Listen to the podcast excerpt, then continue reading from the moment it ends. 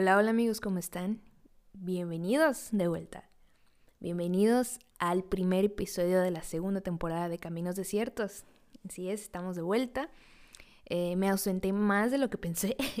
Ah, nos ausentamos un poquito más, pero pues he de decirles que creo que era necesario un tiempo para reestructurar algunas cosillas en mi método de trabajo, eh, también en cosas de la iglesia que traía, eh, también a sanar algunas cositas de la mente, del corazón y bueno, muchas cosas. Eh, pero anyway, creo que es momento de dejar esa pausa y pues reanudar este, este proyecto tan, tan padre que, que, no marcó mi corazón y, y, y, que también por el cual estoy muy agradecida.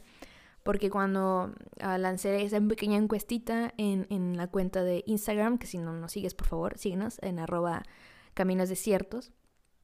Uh, y pusimos como tienen algún tema de sugerencias, algo que les gustaría que platicáramos en este espacio, cosas así, pues sí recibí como muchas respuestas y varias sugerencias y propuestas y estoy muy contenta y muy agradecida por eso, porque, pues no sé, o sea, es como que un proyecto de todos que vamos cada quien proponiendo y, no sé, me gusta, me gusta eso, así que porfa, no, siéntete en la libertad todavía de proponer cosas, si tienes alguna pregunta, alguna crítica constructiva o algo así, también es bien, bien, bien recibida.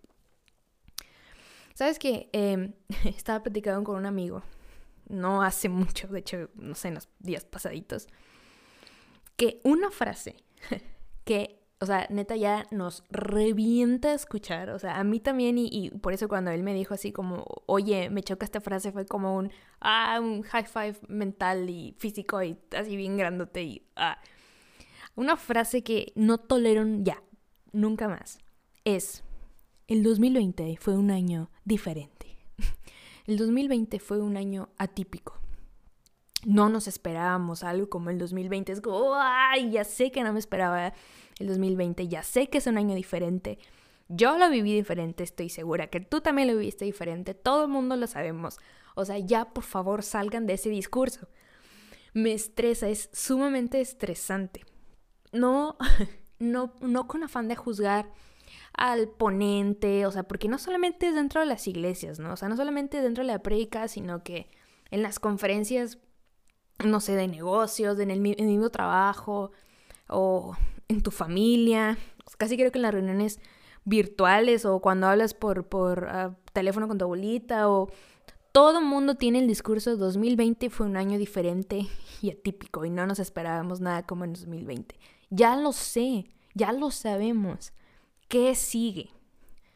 Esto lo platicaba con mi amigo eh, justamente en una predica que, que era como, ok, pero ¿hacia dónde vamos? O sea, ya, ya sabemos, ya nos dolió, ya estamos llenos de moretones emocionales, mentales y espirituales. ¿Qué sigue? ¿Hacia dónde vamos?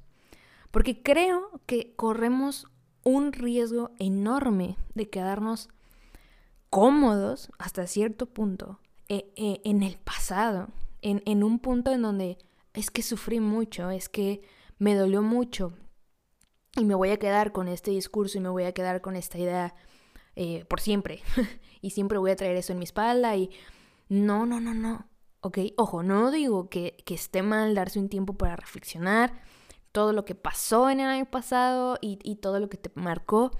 Y si te lastimó, lo siento mucho, okay, quizá era como tu, tu tu periodo de crecimiento, tu desierto que en el que conociste un poco más de Dios, pero es momento de caminar, es momento de empezar a avanzar.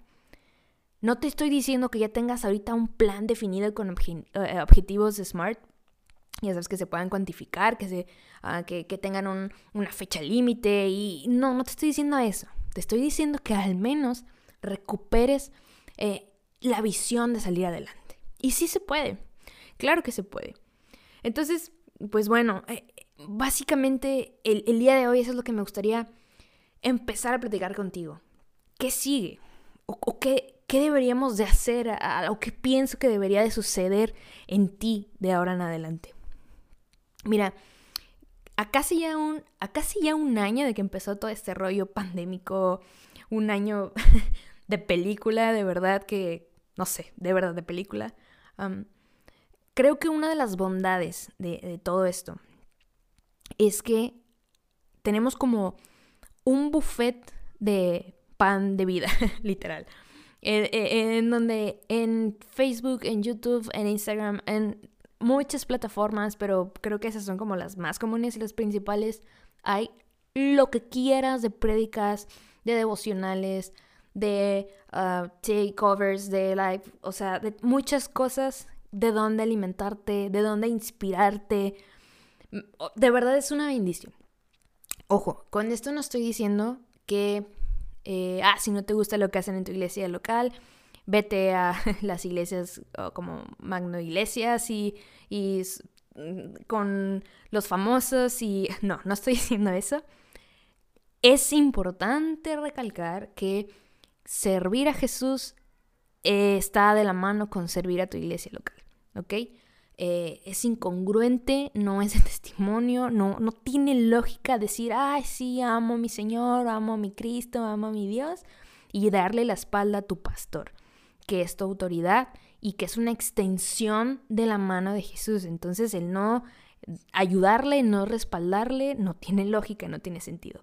Lo único que estoy diciendo es que después de haber apoyado a tu iglesia local, creo sumamente rico y sabrosón, que hay infinitas variedades de verdad de la iglesia que quieras para inspirarte, para saber en qué puedes mejorar en ti mismo, qué, propuestas puedes eh, hacer en tu iglesia. Eso está súper, súper cool. Entonces, dentro de esta variedad, dentro de este buffet que te comento, me encontré con este concepto, eh, por el cual se eh, lleva el, el nombre de este episodio, la teoterapia que obviamente no es mío. Yo lo escuché de un pastor eh, eh, que, al menos en, mi familia eh, admiran mucho, se llama Mario Sánchez, de, la iglesia metodista. No me quiero equivocar de nombre, pero creo que su iglesia se llama el Divino Redentor. Si no, pues perdón, pero bueno, sé que está en Nuevo Laredo, Tamaulipas, si no me equivoco. pero bueno, este pastor saca este, este concepto de teoterapia que marcó de verdad que marcó lo más profundo de mi corazón. Porque creo que es una de esas de esos susurros de Dios que fueron inspirados durante la pandemia, pero que no se va a quedar solo en la pandemia, sino que me va a ministrar hasta el día que me muera. Y, ojalá que también lo sea para ti.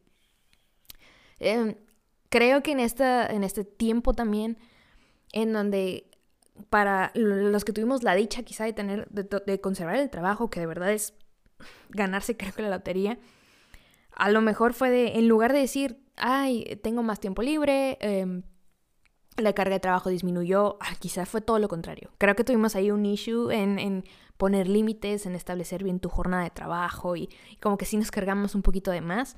Y, a lo mejor también los que tienen ya un, no sé, un ministerio en la iglesia, y por ministerio en la iglesia me refiero a que si te toca trapear, ese es tu ministerio, o ese es parte del ministerio, del caminito que estás construyendo. Cada pasito cuenta, cada acción cuenta. Y pues oye, si eres el de las redes sociales, o sea, a ver, para todos aquellos que son los community managers de, sus iglesias, o son diseñadores, o, o de video, o así, mis respetos, qué rifados son, porque, híjole, se llevaron y se siguen llevando una chambota que por mucho tiempo fueron menospreciados, amigos míos, eh, y, ahora yo, son súper valorados y yo creo que ahí se cumple la palabra cuando dice, cuando, cuando en, la Biblia se nos promete de que, oye, hay que humillarnos bajo la poderosa mano de Dios y Él nos va a exaltar cuando fuese su tiempo y, y pues qué raro tiempo, pero, pero de que se les dio su lugar, se les dio su lugar y, y, y gracias. Para si tú te dedicas a eso, mil gracias por hacer posible que los devocionales llegaran a, mucha más gente, que eh, la iglesia diera una buena cara, aunque sea digital, hacia los demás, que, no sé, o sea, todo eso, las, transmisiones, el video, mil, mil, mil gracias. Ah, pero eh, creo que tantas actividades también nos pueden llegar a abrumar, a estresar. Y de alguna manera también ver como, oye, tanto, tanto qué hacer. Y, y, y esto no se le ve fin. O sea, o sea, yo lo que quiero es salir al cine a distraerme, por, darte un ejemplo, o a, desestresarme y sigo sin poder. ¿A dónde voy a ir? Es demasiado estrés, estoy agotado, agotada, estoy exhausta. Y ahora también está esta otra parte que creo que es la que más, al menos, creo que a mí me calaron de las dos, ¿eh? Pero, pero creo que a muchos también les afectó en esta parte en donde, oye, tengo a lo mejor más espacio en mi día. Tengo más libre en mis actividades. Y mi mente está corriendo al full y no la puedo callar. Eh, no la puedo. Hay muchas voces diciéndome que no puedo, que soy débil, que voy a fracasar, que no voy a salir adelante. Hay voces recordándome, recordándome mi pasado, mis errores, mi pecado, la gente que yo lastimé, heridas. Uh, y, son voces que es muy difícil de callar, de verdad. Y, es una lucha que, que ahí está, que tú le pudiste haber estar, estar pasando y que quizá, no, a lo mejor la sigues pasando y entonces nos vemos en esta necesidad, sea cual sea el caso, necesito ayuda. Y entonces también gracias a Dios por, por aquellas personas que estudian psicología o que están en, ese rollo y, profesionalmente te brindan la ayuda para salir adelante, para trabajar un poquito en ese aspecto. También gracias a los líderes de, de no sé, de, tu iglesia, tus pastores de jóvenes o tu pastor que ha estado ahí orando por ti, ministrándote, a tus amigos, así amigos, amigas cercanas, que neta si te puedes este, deshacer en, lágrimas y, ellos oran por ti y también está padre, pero a veces dices, es que es, insuficiente. No importa la terapia que, esté tomándome, es insuficiente. ¿Qué hago? ¿Hacia dónde voy? Y, y es donde entra este concepto, bueno, ¿qué pasa si todo esto es la terapia de Dios? Ahora, hasta donde yo tengo entendido, por ejemplo, yo recuerdo cuando, cuando ah, tuve una, pequeña cirugía en mi rodilla, y digo pequeña porque a la par a, mi papá también lo operaron de la rodilla, pero él sí se la super reconstruyeron así, parece Iron Man. Ah, fue, fue doloroso la, los días después de la cirugía, pero no mucho tiempo después, si acaso, no sé, tres, cuatro días después, una semana, la verdad no recuerdo muy bien, tienes que ir a terapia, a rehabilitación. Y muchas veces era muy doloroso. ¿Por qué? Porque ya la, la, rodilla, la lesión está como intrincada, ¿sabes? Está atorada y muchas veces como que empieza a cicatrizar mal y es como, o sea, vuelves a moverla, la, la terapeuta, la, fisio o el doctor, quien te esté atendiendo, tiene que hacer movimientos que te causan un dolor, ahora sí que inescrutable, que la lagrimita y hasta un pedillo se te sale, yo creo. Y, dices, oye, ¿por qué, ¿por qué tanto dolor? Se supone que vengo aquí porque ya quiero sanar, porque ya quiero volver a caminar, o ya quiero volver a correr, o quiero volver a hacer el deporte, lo, cualquiera que sea tu objetivo, ¿no? y, que se vea impedido por, por esa lesión, o en mi caso por, por el dolor, por la cirugía en la rodilla. Y al final, ah, te digo, mi cirugía fue muy corta, creo que al cabo de seis meses yo ya estaba súper bien, ya podía hacer ejercicio moderado. Al final sané. A ciencia cierta, yo no te puedo decir, ah, en el día 14 todo cambió. en el día 14 yo ya podía correr como si nada. Yo no te puedo decir eso. No me di cuenta. Esa es la verdad. Creo que cuando estamos en el proceso de Dios, cuando estamos caminando en el desierto con Dios, cuando estamos cubiertos bajo la teoterapia, no nos damos cuenta en el punto donde, ah, ya todo cambió. Creo que se trata más de disfrutar la compañía de tu terapeuta. Terapeuta. Cuando en la Biblia leemos la historia de Daniel, y, creo que es el pasaje que me gustaría resaltar en este momento. Y, vemos cuando este Nabucodonosor ordena que se tiene que adorar a sus dioses a la hora que él quiere y como él quiere. Y, dice en el capítulo, creo que es capítulo 3, versículo 4, dice, Gente de todas las razas, naciones, lenguas, a todo mundo, escuchen mi mandato. Cuando ustedes oigan tocar la trompeta, la flauta, la cítara, la lira, el arpa, la zampoña y, otros instrumentos musicales, se van a inclinar, van a inclinar su rostro en tierra y van a rendir culto a la estatua de oro del rey Nabucodonosor. Y cualquiera que se rehúse a obedecer será arrojado inmediatamente a un, a un horno ardiente. Así que, y dice la Biblia, que cuando todos los instrumentos sonaban, toda la gente de cualquier raza, nación o lengua se inclinó, eh, puso su rostro en la tierra y rindió eh, culto a la estatua de oro que el rey Nabucodonosor había levantado. Toditos. Excepto Daniel y sus amigos, que, que, también son conocidos como Sadrach, Mesach y Abednego, pero Daniel y sus amigos se escucha más como de escuelitas bíblicas, más amigable, entonces Daniel y sus amigos. Y, y entonces Nabucodonosor les pregunta, ah, porque obviamente los echan de cabeza, ah, le dice, oye, hay algunos judíos, dice, a los que usted puso a cargo de la provincia de Babilonia, o sea, todavía que tienen cargo y dicen que le sirven, su majestad, pero ellos se, se, se niegan a servir a los dioses que usted dijo y no rinden culto a la estatua de oro que usted dijo que se le rindiera culto. Entonces Nabucodonosor se, se enfureció, les dijo que vinieran y les dijo, ¿es cierto Sadrach, Mesach y Abednego, o sea, Daniel y sus amigos, que ustedes se rehusan a servir a mis dioses y rendir culto a la estatua de oro que yo he levantado? Miren nada más, les daré una oportunidad, una oportunidad más para que se inclinen y rindan culto a la estatua que yo hice. Sin embargo, si se niegan, serán inmediatamente arrojados al horno ardiente. Y entonces, escuchen esta pregunta, yo creo que esta es la pregunta más vacía, es la pregunta más tonta del mundo. Nunca vas a escuchar una pregunta más tonta que esta. ¿Ok? Este se lleva el premio a las preguntas más tontas. El, el, el Guinness Award de la pregunta más tonta del mundo es, ¿qué Dios podrá rescatarlos de mi poder? pobre Nabucodonosor. Sadrach, Mesach y Abednego contestaron, Oh Nabucodonosor, no necesitamos defendernos delante de usted. Si nos arrojan al horno ardiente, el Dios a quien servimos es capaz de salvarnos. Él nos rescatará de su poder, su majestad. Pero aunque no lo hiciera, deseamos dejar en claro ante usted que jamás serviremos a sus dioses ni rendiremos culto a la estatua de oro que usted ha levantado. Nabucodonosor se enoja y mandó a calentar el horno. Fíjense, la, Biblia es muy clara con esto. No solamente mandó a prender el horno, como de, ah, pues ese es el castigo que les doy a todos los que se portan mal. No solamente los castigó como, cual, como castigaría a cualquiera, sino por haberlos retado lo mandó a calentar siete veces más de lo habitual.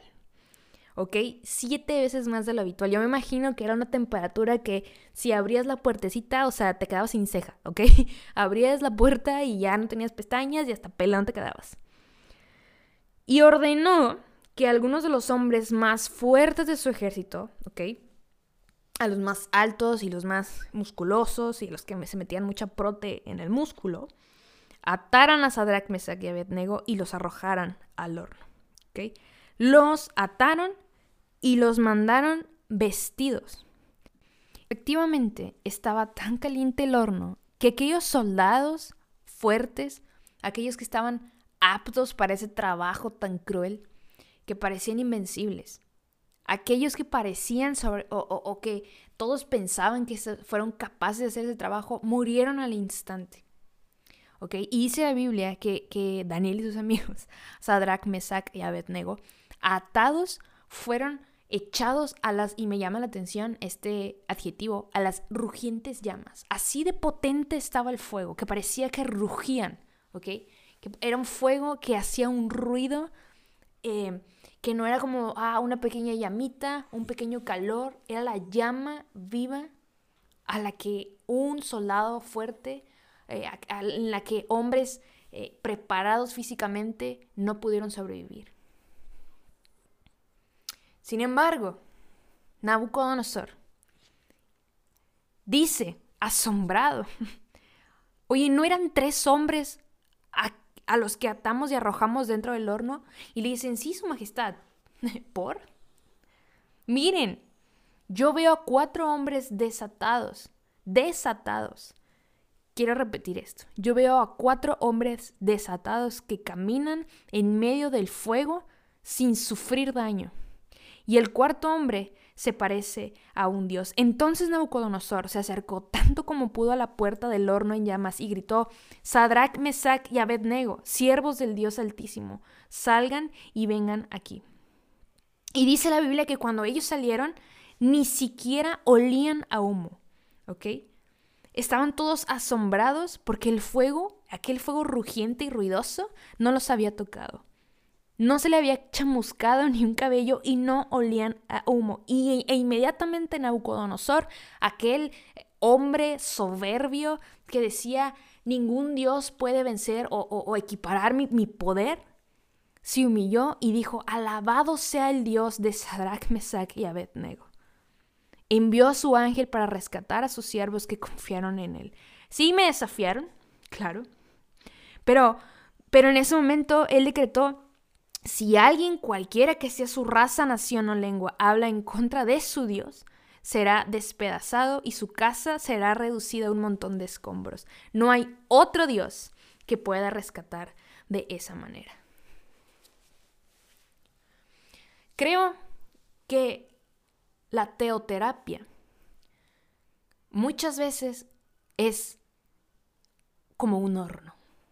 Estamos acostumbrados a, a ver la terapia como, eh, no sé, yo al menos me, me, viajo a un lugar callado, eh, aromático, huele como esta especie de, no sé, lavanda con menta y eucalipto y, está como, como agradable y musiquita de arpas o, o ¿sabes? El sonido de cascadas, relajante. Eh, quizá alguien viene y me da un masaje. Solemos asociar este tipo de terapia psicológica como un momento de desahogo, en donde yo hablo y el otro me escucha, en donde yo digo y el otro me da la solución, y, en donde sí me puede doler como, como la terapia de, rehabilitación o como, como, la física, en donde sí me duele, pero al final alguien me da una palmadita en la espalda y me dice, hey, vas bien, pronto saldrás adelante. Y la terapia de Dios, no sé, 99% de las veces es todo lo contrario. En la terapia del mundo tú hablas y el otro escucha. En la terapia de Dios, Él habla y tú escuchas. En la terapia de Dios, tú tienes que callar y dejar que la voz del Espíritu Santo toque tu corazón. Eh, muchas veces en este, en este proceso eh, en el que vas a entrar con Él, en el que entraste con Él, en el que a lo mejor sigues con Él, te van a doler muchas cosas. O tú piensas que te va a doler muchas cosas. Porque quizá el fuego sí va a alcanzar a quemar partes que no son parte de tu identidad. Y esto es, quiero, quiero que quede muy claro. Hay una cosa que, que sí se deshizo durante a este horno donde, en donde estos tres hombres fueron arrojados. Y es que cuando fueron lanzados, estaban atados. Y cuando Nabucodonosor avistó a no solo tres hombres, sino a cuatro figuras caminar, estaban desatados. Por tanto, sí hay una cosa que desapareció en el horno. No sé si se quemó, que es lo más probable, o no sé si, si solamente la presencia de Dios, que obviamente es la figura, la, cuarta figura que vemos aquí, desató manualmente el, el, nudo. Either way, fue Dios de alguna manera con fuego, con sus manos, no lo sé, eso esa parte no lo sé, pero esa cadena, esa atadura sí se rompió, sí se deshizo en ese horno. En la teoterapia del horno de Dios, en el horno que utiliza la terapia de Dios, tus cadenas sí se rompen. No se trata de una palmadita en la espalda. En la teoterapia no, Dios no nos da una palmadita en la espalda. En la teoterapia Dios rompe nuestras cadenas. Ponte a pensar en qué cosas no hubieras dejado de no haber sido por, esta, por este periodo de encierro. ¿Ok? a lo mejor, y, y, y esto te estoy diciendo por un ejemplo que creo que fue de los más comunes, pero de los más relevantes también. ¿Qué relaciones te estaban afectando? ¿Qué relaciones te estaban destruyendo? ¿Qué relaciones estaban distorsionando tu manera de ver a Dios? ¿Qué personas? Personas que tú considerabas tus amigos, personas que pensabas que te querían o que tú querías, pero que estaban distorsionando tu manera de ver a Dios, que no habías, habrías podido dejar, que no habrías podido romper relación con ellos de no haber sido por esta pandemia. Que te dolió, Sí, porque a lo mejor te estaban apretando tan fuerte y sí, te dolió la manera en la, que, en la que te fue quitado, pero hoy eres libre de eso. Y hoy poco a poco tu manera de ver a Dios, tu manera de convivir con Jesús está siendo restaurada. ¿Qué cosas habías dejado de ponerle atención de no haber sido por esto y que ahora les pones atención gracias a esta pandemia? A lo mejor antes tu foco número uno de atención era el trabajo, era, no sé, me atrevo a decir, el, deporte mismo, no sé, a lo mejor eras un atleta y, y tu objetivo era cierta distancia, cierto tiempo, y habías dejado a un lado tu familia, el tiempo de tráfico, lo, o sea, el, el, el, tiempo de tu día lo gastabas en el tráfico en lugar de estar con tu familia, el tiempo de tu día lo gastabas saliendo con los amigos después del trabajo en lugar de estar con la familia. No estoy diciendo que esté mal estar con los amigos, no estoy diciendo eso, pero nuestra prioridad es la familia. A lo mejor estabas tan atado a complacer a los demás que no pensabas en ti y no estabas siendo un buen mayordomo de tu cuerpo. No estabas sabiendo administrar bien tu corazón y no eras un buen administrador, administradora del espacio de tu mente. Por complacer a los demás, te herías a ti mismo, a ti misma. ¿Ok? No, no te dabas el espacio de saber qué heridas tienes realmente. O a lo mejor había heridas en ti que pensaste que ya habías superado y que nada más le habías puesto tierrita por encima porque tus pendientes del día, tus objetivos del trabajo, lo tapaban tus horas de tráfico tapaban esa ofensa que no habías podido perdonar. Tus salidas al cine, tus salidas de fiesta, incluso tu tiempo en la iglesia, cubrían ese hábito o ese pecado que no te atrevías a dejar por miedo de que te doliera. Y ahora que has entrado al horno y ahora donde hay temperaturas tan calientes que tienes miedo de que sentimos miedo de estar allá adentro. Y que a lo mejor llegamos a pensar, no voy a sobrevivir a estas temperaturas, no voy a sobrevivir a este encerramiento. Ni siquiera sé si la palabra encerramiento está bien dicha, lo siento. Y si no, pues es un nuevo concepto, no lo sé. Pero no, no la voy a hacer, me, me va a doler mucho, no voy a sobrevivir.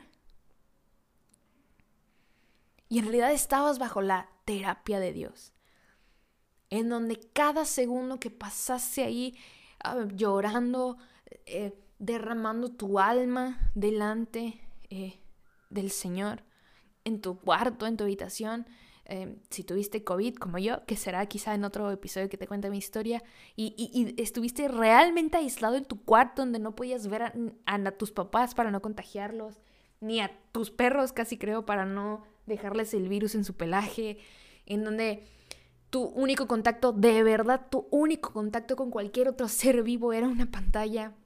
Y, y, cada segundo que estabas aislado del mundo y solamente comunicándote con Dios, estabas en la terapia de Dios. Dios estaba restaurando tu corazón de maneras que no habría sido posible de no haber sido por la crisis. Si te vas a basar en el discurso 2020 fue un año diferente, está bien. Pero que sea un diferente para bien. Que tú hoy puedas levantarte y decir, sí fue diferente, porque empecé mi teoterapia. Te voy a decir algo, la teoterapia no termina nunca. Porque no solamente es una palmadita en la espalda, sino que tus cadenas, tus ataduras son rotas.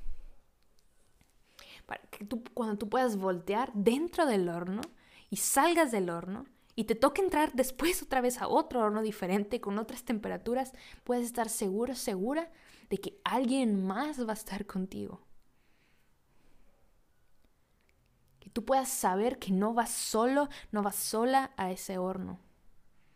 No vas solo, no vas sola al desierto, no vas solo a, a la prueba, no vas solo en el dolor, no vas solo en las llamas, no vas solo ahí Jesús va contigo. Está contigo. Y lo mejor de todo es que cuando veas tú la victoria, porque la victoria ya la tienes, Él ya la pagó en la cruz, es cuando ah, en el horno tu venda sea quitada y, y, tus cadenas sean rotas, no solamente tú vas a poder ver a Cristo, sino que quien te esté viendo a ti desde afuera del horno va a decir, ¿qué rayos? Yo no habría sobrevivido a eso. ¿Qué hay de diferente? ¿Quién es esa persona a la cual mi amigo, mi amiga le está atribuyendo el crédito, la gloria? Porque obviamente no es tuyo ni mío, es de Cristo nada más. Es de Dios nada más. Y, tú puedes decir, ah, es que ni siquiera hice nada.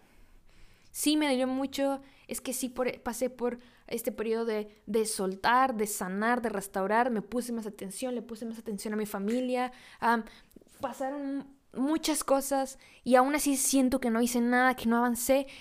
quiero ah, animarte a terminar de escuchar esto con esta última reflexión. Hace poquito eh, estaba leyendo en el libro de Amar es para valientes de Itiel Arroyo, que si no lo has leído te lo recomiendo bastante, está buenísimo. Y, y ahí fue donde vi por primera vez esta comparación. Me imagino que ya existía antes, pero esta fue donde yo me enteré. fue un descubrimiento nuevo en mi, en mi horno.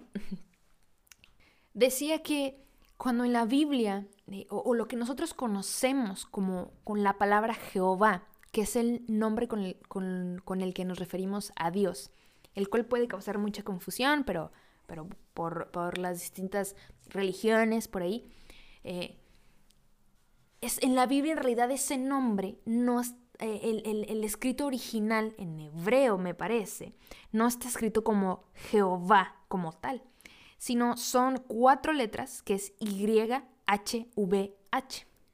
Por eso también hemos escuchado nombres como Yahvé o Yahvé, Yahweh, pero tampoco se pronuncia así, ¿ok? No existe una pronunciación como tal para Yahvé, Yahvé, Jehová.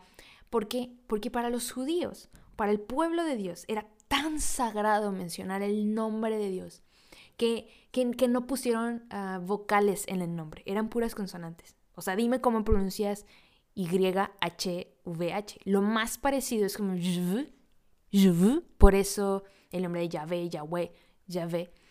Eh, sin embargo, eh, te digo que en esto que leí, mm, o en esta, en esta meditación, decía que estas letras más bien atribuyen al sonido de respiración que nosotros tenemos. Y esto voló mi cabeza como 20.000 kilómetros hacia todos lados. El hecho de decir llueve es muy similar al sonido que tú y yo hacemos al inhalar y al exhalar. Es decir, si yo hago esto, es lo más cercano a pronunciar realmente Yahvé, el nombre de Dios. Cada que tú y yo respiramos, estamos proclamando el nombre de Dios.